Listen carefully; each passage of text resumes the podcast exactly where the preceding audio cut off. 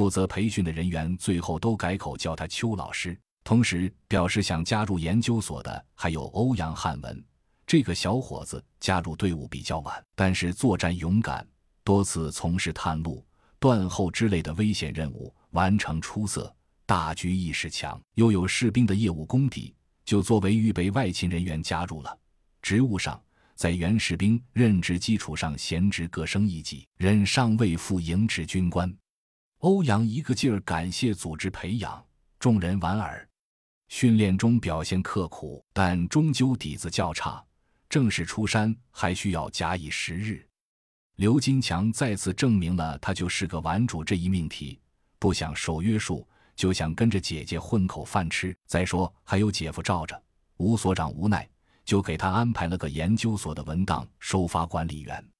话说这年头哪有什么文档？这小子得了便宜之后多次卖乖，声称组织慧眼识金，发现了他最大的特长。众人气结。光明兄弟在战斗中作战勇敢，又是侦察兵出身，但考虑到本身文化水平不高，难以达到研究所外勤这一综合岗位的能力需求，经与原团队协商，仍回原分队任职，职务上原为二级士官，擢升为少尉排长。二人均表示还了愿，这次随团队西征，一定想办法回趟老家告慰父母。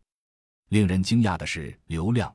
可能是家庭变故令他心生退意，并不打算回团队任职。于是就在吴所长联络下，与当地士兵团队重新认证接收，随队西进，负责安全保卫和秩序防护。女老板苏子熙见众人各有归宿，自己一个人孤单寂寞冷。经过这段时间接触，又觉得刘亮为人宽厚，办事踏实，两人私下定了冤盟。